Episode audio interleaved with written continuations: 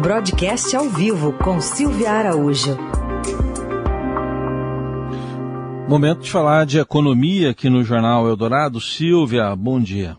Oi, Raicen, bom dia para você, bom dia para os ouvintes, bom dia para Carol. Bom dia. Bom, tem uma expectativa aí da divulgação da, do IBCBR, que é um índice do Banco Central que serve como prévia do PIB, né? O que, que dá para esperar?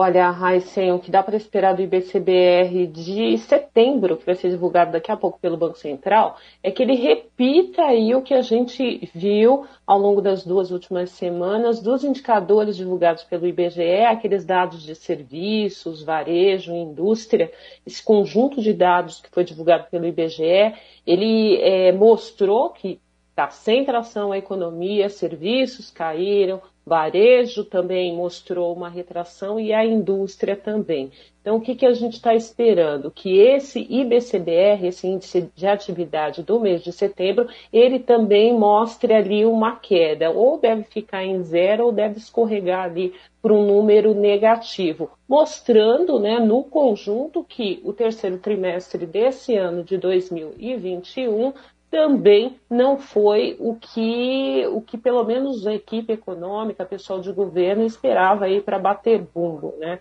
A gente tem visto que toda semana, daqui a pouquinho sai o Fox também, essa semana ele está saindo hoje por conta do feriado de ontem, e deve mostrar uma rodada aí de, de novas correções para o crescimento da economia. A gente lembra que lá atrás esse crescimento era previsto em 5%, e agora é, o crescimento já está, a estimativa de crescimento já está abaixo de 5%, tudo isso que a gente está vivendo aqui nesse ano já está endereçando um, um, crescimento de zero a negativo para o ano que vem. E aí a gente tem essa combinação, né, Raíssa, Carol e ouvintes, desemprego, redução de renda, os programas assistenciais que a gente teve aí até um vácuo desses programas nesse ano, agora no final do ano também aí com esse, com esse vai, não vai do Auxílio Brasil, enfim, tudo isso e ainda com uma inflação muito alta, juros e o real desvalorizado é uma combinação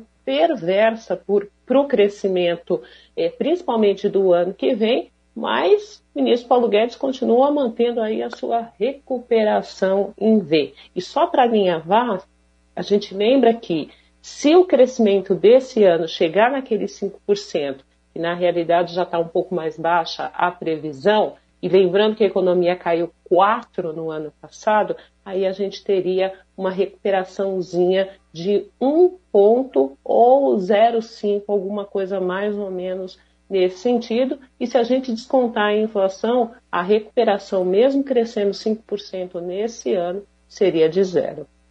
Bom, falando de inflação, parece que o presidente do Banco Central está é, colocando de fato esse assunto aí na discussão e admitindo que pela primeira vez temos uma inflação interna e importando a externa. Exatamente, Carol. Ele falou hoje cedinho no seminário em Lisboa e isso foi bem interessante, porque isso torna o trabalho do Banco Central ainda mais difícil na convergência da meta para a inflação, que a gente já falou bastante aqui. Para esse ano, a meta é, não vai ser cumprida de jeito nenhum, não tem mais tempo, mas a meta do ano que vem, que já anda bastante comprometida. E quando você importa a inflação, você acaba turbinando ainda mais os preços aqui dentro, porque você já tem uma situação de preço muito alto aqui no Brasil, e na hora que você importa, que você traz, o que é importar a inflação? Você trazer produtos de fora, por exemplo, com uma inflação, com um custo mais alto.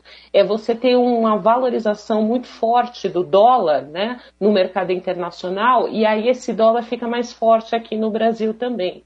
É, você tem uma questão de juros lá fora também que você importa para cá. Então, tudo isso vai acabar comprometendo é, os preços no mercado interno. E aí a discussão fica: como é que o Banco Central vai conseguir domar esse dragão da inflação daqui para frente, se além dos problemas internos, ele também tem que lidar com os problemas externos. Na semana passada, a gente teve até algumas divergências aí muitos diretores do Banco Central falaram ao longo da semana, e os sinais ficaram um pouquinho enviesados com relação a qual a magnitude da alta de juros para a reunião de dezembro do Copom.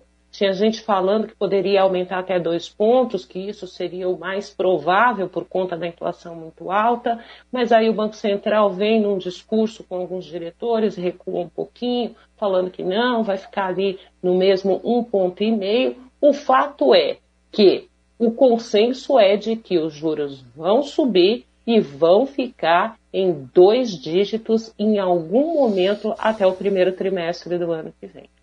Muito bem. Tá aí, Silvia Araújo com a análise dos principais assuntos da economia nesta quinta-feira. Ela está de volta na terça, agora aqui com a gente. Obrigado, Silvia. Aliás, Até hoje é mais. é terça. Hoje é eu terça, Raíssa. Eu que estou voltando hoje. Hoje Você é terça. Você está voltando hoje e Isso. olha, queria que, eh, te mandar um grande abraço meu Obrigado. e de toda a família Araújo, tá? Obrigado. Um beijo para vocês aí, um para dona Vilma também. Beijo até quinta. Até.